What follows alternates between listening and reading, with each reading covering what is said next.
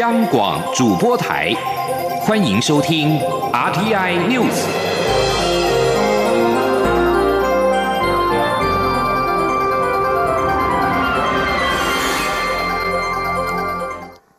各位好，我是主播王玉伟，欢迎收听这节央广主播台提供给您的 RTI News。今天是二零二零年十二月十七号，新闻首先带您关注：美国财政部十六号公布汇率报告，将越南、瑞士列为汇率操纵国，台湾、中国、日本、新加坡、泰国、印度等十个经济体则被列入观察名单，其中泰国、印度与台湾是新增加的经济体。报告指出，越南与瑞士达到汇率操纵国的三项标准。美国将敦促越南与瑞士有效调整国际收支平衡，并消除其行动所带来的贸易不公平优势政策。美国对于汇率操纵国设有三项标准，分别是对美国商品贸易顺差达到两百亿美元以上，经常账盈余占该国 GDP 比重超过百分之二，以及至少有六个月进行单边干预汇率，且净买汇金额占该国 GDP 比重超过百分之二。美国财政部在报告当中说明台湾的经济表现时表示，与其他许多经济体相比，台湾面对 COVID-19 疫情所采取的迅速且有效工卫措施，让台湾得以抑制疫情并控制经济损失。不过，报告指出，台湾应该允许新台币升值，以有效降低庞大且经常的外部盈余。对于台湾近来为提高透明度所采取的措施，美国财政部表示欢迎。美国联邦准备理事会十六号表示，将持续购买政府债券，直到经济显著改善为止，并宣布维持基准利率逼趋近于零。美联社报道，联准会三月便维持基准利率逼近于零，并且于当时采取一系列的系列举措，以对抗疫情所导致的衰退。与上一次在九月所做的预估相比，联准会官员也在这一次一系列的经济评估当中上修明年的经济预测。这一次上修可能反映了疫苗预期所将产生的效应。联准会预测到二零二一年底之前，失业率将从目前的百分之六点七降到百分之五。继续关注国内的经济数据，中央经济研究院。中央研究院与台湾综合研究院在十六号都分别发布了最新的经济成长率预测。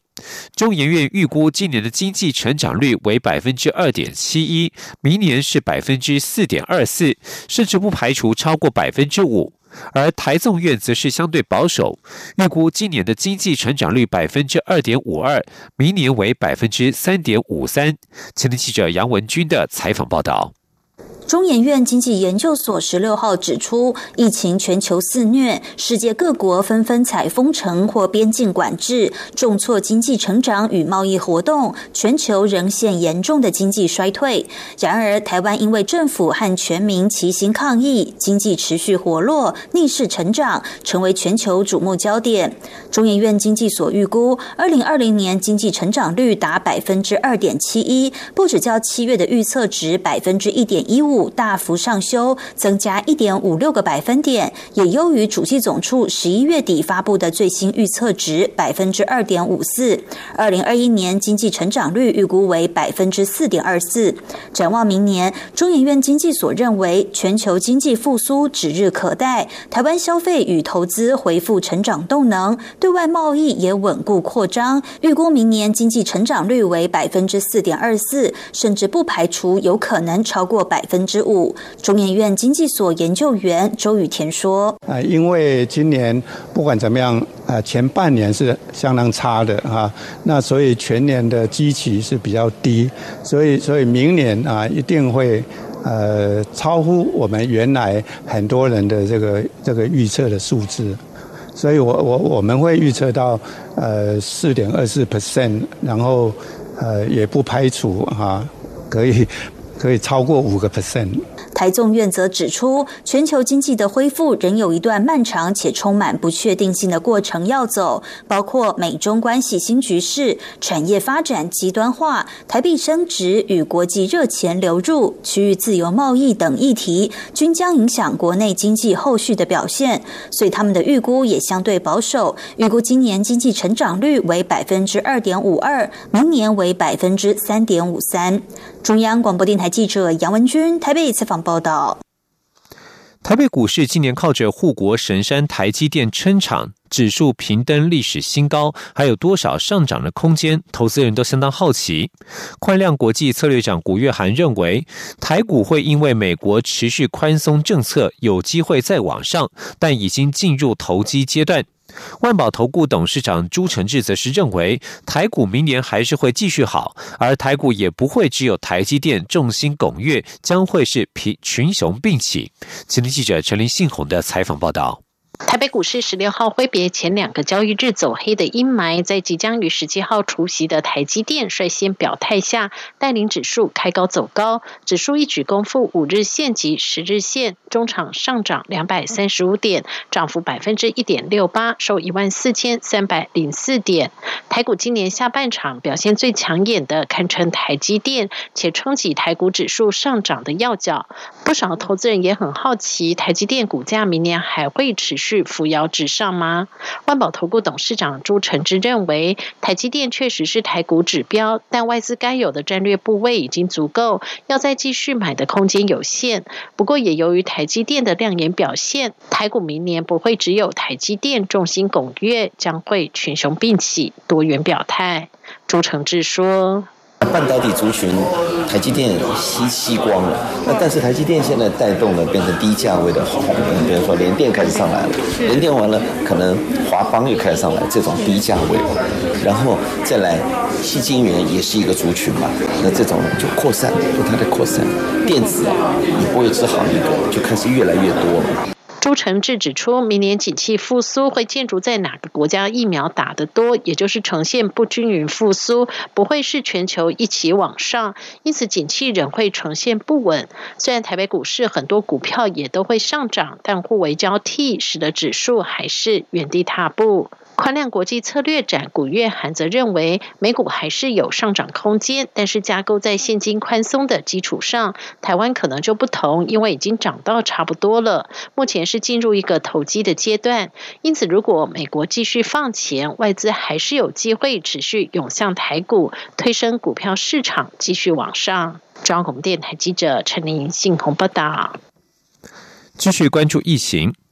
莫斯科古典芭蕾舞团五十二名成员受邀来台演出，于十一月二十九号入境，皆持有登机前三日内的核酸检验阴性报告，并且依照规定一人一室居家检疫十四天。检疫期满之后，由邀请单位安排自费裁剪。结果有四人于十六号确诊，随即送医院隔离治疗。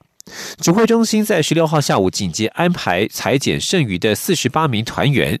主办单位随后表示暂停在昨天晚间的演出。指挥中心表示，由于主办单位已经取消在昨天晚间的表演，因此回归一般裁剪与检验流程来处理，将会在今天的疫情记者会一并公布检验结果。指挥中心指挥官陈时中表示，针对七天自主健康管理期间无法避免与外界密集接触者，未来考虑强制在检疫期满之后就先裁剪。请听央广记者刘品希的采访报道。莫斯科古典芭蕾舞团五十二名成员受邀来台演出，在十一月二十九号入境，都持有登机前三天内核酸检验阴性报告，并依规定一人一室居家检疫十四天。检疫期满后，由邀请单位安排自费裁剪，结果四人在十六号确诊，随即送医院隔离治疗。疫情指挥中心指挥官陈时中十六号下午在疫情记者会中表示，确诊的四名团员 CT 值都算高，一人为三十一，其他三人是三十四，代表传染力低。但由于要公开展演，基于防疫最高安全，指挥中心紧急安排台北荣总前往裁剪剩余的四十八名团员。检验结果十六号晚间六点三十分左右可出炉。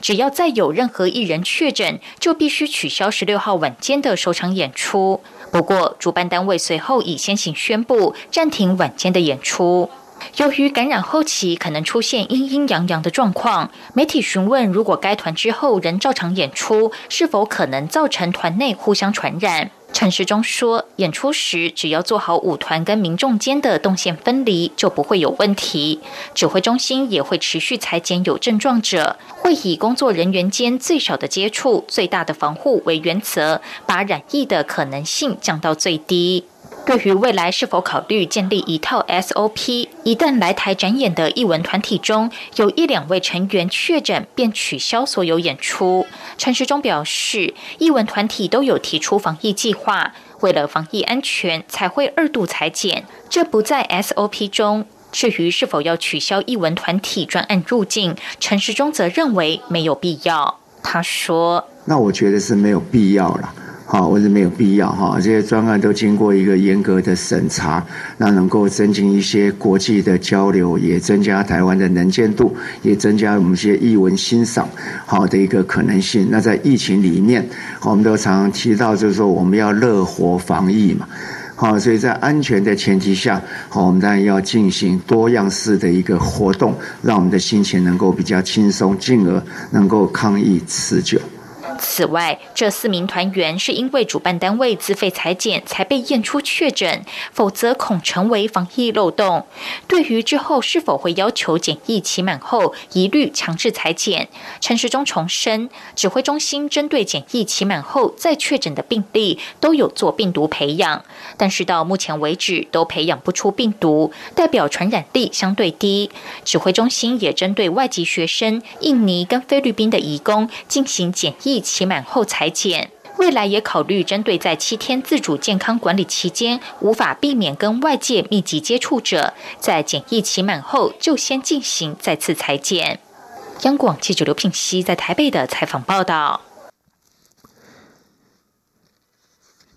新中央流行疫情中心针对印尼移工宣布禁止入境两周，两周的禁令将在十七号到期。指挥中心指挥官陈时中十六号表示，有鉴于印尼的疫情持续升温，加上印尼当局不愿意配合核酸检验机构的验证机制，因此将继续暂停引进印尼移工，并且视当地的疫情情况再决定重新开放的时间。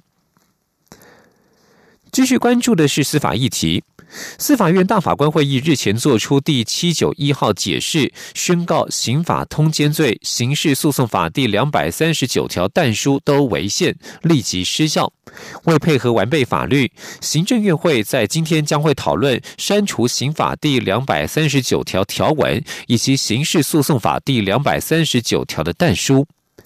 司法院释字第七九一号解释指出，刑法第两百三十九条规定，有配偶而与人通奸者，处一年以下有期徒刑；其相奸者一同。对宪法第二十二条所保障的性自主权的限制，与宪法第二十三条比例原则不符。刑事诉讼法第两百三十九条但书规定，但刑法第两百三十九条之罪，对于配偶撤回告诉者，其效力不及于相奸人，与宪法第七条保障平等权的意志有违，且因刑法第两百三十九条规定，经宣告违宪失效之后而失去法源的依据。为了配合完备法律，行政院会今天将讨论法务部拟具《中华民国刑法》第两百三十九条、第两百四十五条修正草案，以及司法院函送《刑事诉讼法》第两百三十九条修正草案等等。继续关注的是两岸消息。中国深圳市盐田区人民检察院在十六号公布，将十二名涉嫌搭船偷渡台湾的香港人提起公诉。中国当局先前表示，这十二名香港人是八月二十三号试图搭船偷渡前往台湾途中，在深圳东南方大约七十公里处的水域被广东海警拘捕，九月间遭到正式逮捕，目前被扣押在深圳盐田拘留所。遭到逮捕的十二名港人全部都是反送中的支持者，他们在偷渡前曾经被港警拘捕，所涉居民包括了违反港区维护国家安全法、暴动罪、藏有武器等。代表这些被告的中国律师卢思卫表示，法庭预计会在两三个月之内作出判决。这里是中央广播电台。是阳光，翅膀打开了世界之窗；是阳光，翅膀环绕着地球飞翔。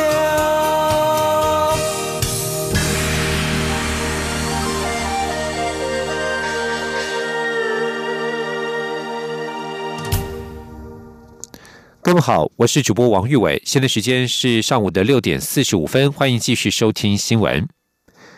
国防部为了执行前建国造原型舰造舰案，明年编列新台币一百零五点一六亿元预算支应。不过遭到国民党立委江启臣、马文君、温玉霞、吕玉玲以及民进党立委罗志正等人提案冻结两千万元到五十亿元不等。且因执政党立委也提出预算冻结案，是否影响前建国造，引发热烈讨论。对此，兼任民进党主席的蔡英文总统十六号在中常会上也主动提到此此事，要求民进党团应该捍卫国建国教政策，避免遭到在野党借机攻击。蔡总统表示，国防自主是政府重要决策，尤其是前建国造及国建国造已经拖延了数十年。他希望立委行使职权时，也要顾及台湾安全需求。若是大幅度删除关键的防卫力量投资，可能会造成国际间对台湾的误解。总统要求民进党团应捍卫国建国造政策，避免让在野党借机发动攻击，甚至是提案冻结五十亿元。另外，水情拉警报，民进党中常会十六号针对当前水情及因应对策进行专案报告。接任民进党主席的蔡英文总统表示，近期中南部各水库的蓄水量都在下降当中，政府已经成立抗旱中央应变中心，在明年梅雨季节来临之前的枯水期间，他要求务必全力稳定民生及产业供水，确保民众用水无虞。前天记者刘玉秋的采访报道。今年风水期湖台风来袭，台湾水情吃紧。民进党中常会十六号邀请台湾水资源与农业研究院院长余国兴、前台湾自来水公司董事长郭俊明，以当前水情及应应对策为题进行专案报告。郭志明在报告中指出，民进党执政后启动北水南送，桃园、新北市改由翡翠水库供水，石门水库的水则完全供应桃园，并同时拉了一条二十万吨专管到新竹。郭志明也指出，三年前政府开始大量施作高平溪浮流水工程，现在高平溪每天可以反送十七万吨水给台南。他在会中具体建议浮流水工程可以扩大，并长期追踪。防御隧道工程，由于全台水情吃紧，桃园市长郑文灿、新竹市长林志坚、高雄市长陈其迈等人皆关注工业区用水问题。民进党发言人谢佩芬会后转述兼任党主席的蔡英文总统听取报告后的才是指出，近期中南部各水库的蓄水量都在持续下降当中，但民生用水一定要确保无虞。政府已经成立抗旱中央应变中心，在明年梅雨季节来临前的枯水期间，务必要全力稳定民生及产业供水，确保民众用水无虞。针对郭俊明所提的诸多水资源建议，总统要求政委带回行政院检讨，但总统也强调。不论是哪一种对策或建议，都必须中央与地方的通力合作。他更提醒，武汉肺炎防疫期间，民众除了戴口罩、保持社交距离以外，最重要的就是勤洗手，因此更显得水资源的珍贵。他呼吁民众防疫期间勤洗手的同时，也不要忘了要节约用水。不过，总统也表示，民众除了要有省水的概念外，政府也必须要有一套永续的水资源规划。发展政策，利用科技的力量，让水资源的保存、调度和整体用水效能更加完善。中央广播电台记者刘秋采访报道。国防外交预算被国民党立委提案冻结。蔡英文总统表示，立委行使职权时，应该要顾及台湾安全与防卫需求。国民党主席江启臣十六号在国民党中常会中表示，民进党刻意操作预算提案，将在野监督当成政治攻防目标，令人失望。今天记者王维挺的采访报道。国民党立委日前冻结国防外交预算，蔡英文总统表示，立委行使职权时要顾及台湾安全与防卫需求。他担心大幅度删除关键防卫力量的投资，会让国际误解台湾没有自我防卫的决心。国民党主席江启臣十六号在国民党中常会表示，民进党刻意操作预算提案，把在野监督工作当成政治攻防的攻击目标，也是把国家政策当成政治攻防。令人失望。江启臣表示，这样的做法凸显民进党真正在乎的是攻击在野党，来移转施政不利的焦点，而不是政策的落实。江启臣说：“国会议员透过冻结预算的提案，主要在检视执行进度，确保预算花用的合理性，以避免弊端。民进党操作预算提案，是对国会职权的污蔑。”是对于部分党派立委提案监督的政治攻击。江启臣表示，国民党立院党团绝对愿意给国防外交预算最大限度的支持。如果蔡总统要协助国防和外交单位说明政策重要性，就应该正面回应在野党提出的国情报告提案，到国会说明国防外交政策。另外，国民党立委沈智慧为反对来猪进口，绝食九十七小时后送医。江启臣表示，沈智慧绝食没有等到民进党政府的任何回应，再次显示民进党强度关山、拒绝沟通的粗暴态度。江启臣说，希望沈智慧捍卫实案的意志能具体传达给所有国人，希望每位民众要求自己选出的立委站在民意的一方。他也呼吁民进党立委勇敢拒绝党意绑架。中央广播电台记者王威婷采访报道。在美猪议题方面，不满政府开放含莱克多巴胺的美国猪肉，医师苏伟硕频频发表来剂恐危害健康等言论，卫福部认定为不实谣言，向警方告发，引发网友批评是查水表。卫福部长薛瑞元表示，苏的言论恐怕造成民众恐慌，依法可判三年以下的有期徒刑。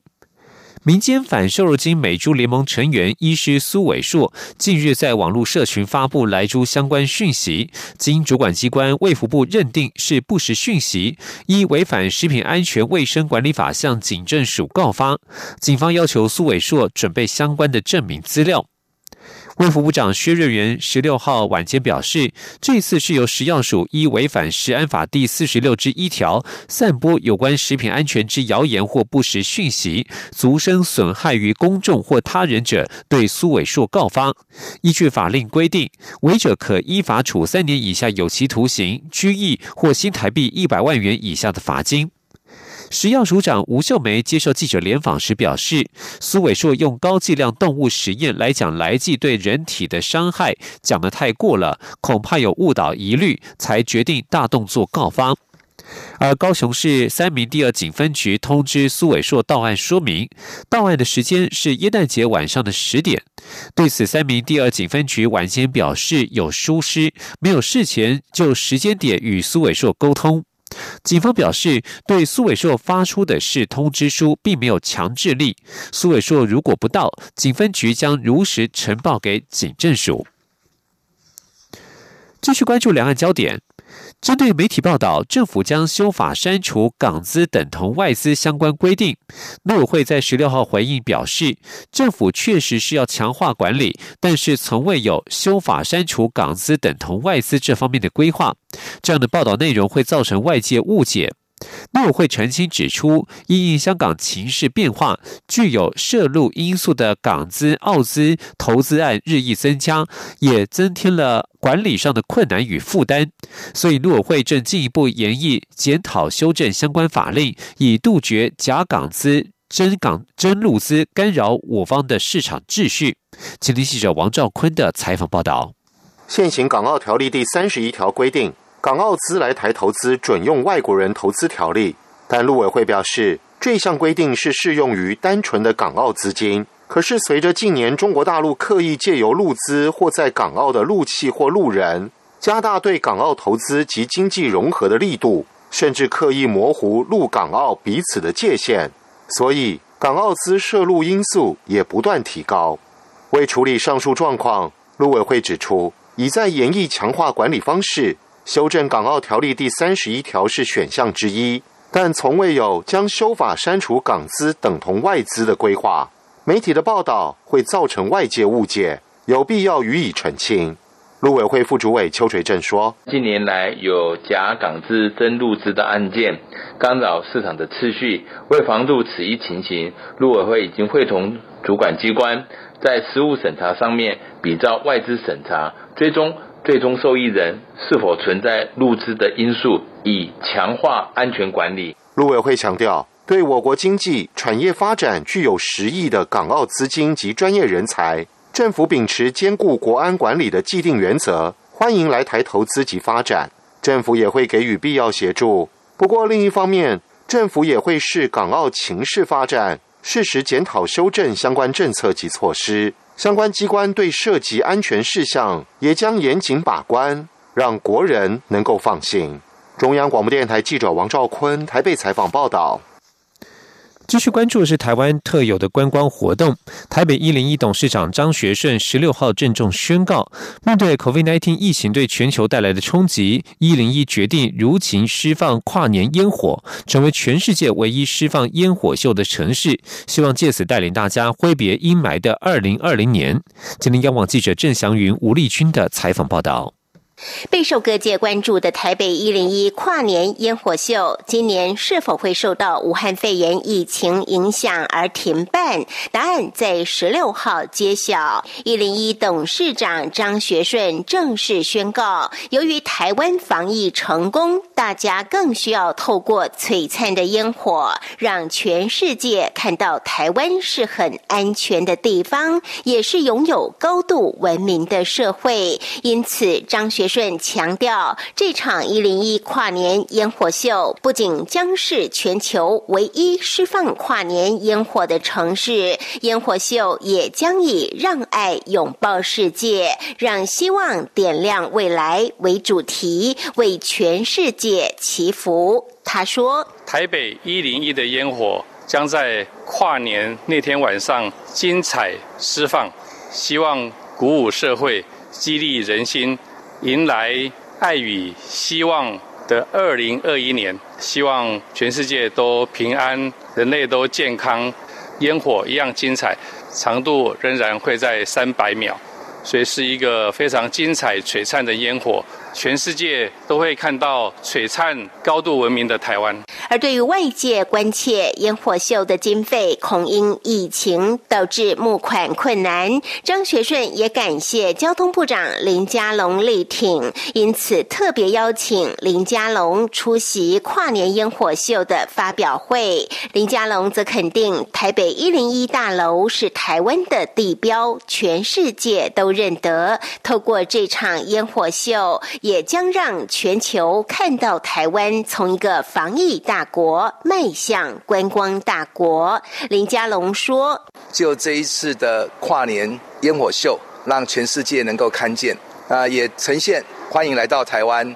一个最安全的旅游目的地。用这样的方式，我们一方面祈福许愿，同时也是在行销台湾。在全世界都没有办法做观光旅游行销的时候，我们成为 Only One。”那行销的效果就会更好，Only One 一定就会是 Number One 啊，我们是唯一啊。就会是第一。一零一跨年烟火秀将透过灯光、音乐、点灯与烟火的整合串联，三百六十度的全景视角和四面立体的方式来呈现。届时将有一万六千发的烟火点亮夜空，让全世界再度为台湾惊艳。中央广播电台记者郑祥云、吴丽君在台北采访报道。现在要关心国际消息。美国总统川普任期进入倒数之际，华府加强施压德黑兰当局。美国十六号对于总部位在中国与阿拉伯联合大公国的四家公司实施制裁，指控这些企业支援出售伊朗的石油化工产品。路透社与美国之音报道。美国财政部发表声明表示，已将四个实体列入黑名单，因为他们协助香港的众祥石化出口伊朗的石化产品。众祥石化在今年稍早已经遭到华府制裁。美国财政部同时宣布制裁越南燃气及化学运输公司，因其涉及运输伊朗石油产品的重要交易。川普政府过去几周几乎每天实施制裁，而且许多都是针对伊朗。分析家表示，这些施压德黑兰当局的制裁，似乎意在让美国总统当选人拜登与伊朗重新协商核子协议时面临更多的困难。以上新闻由王玉伟编辑播报，这里是中央广播电台台湾之音。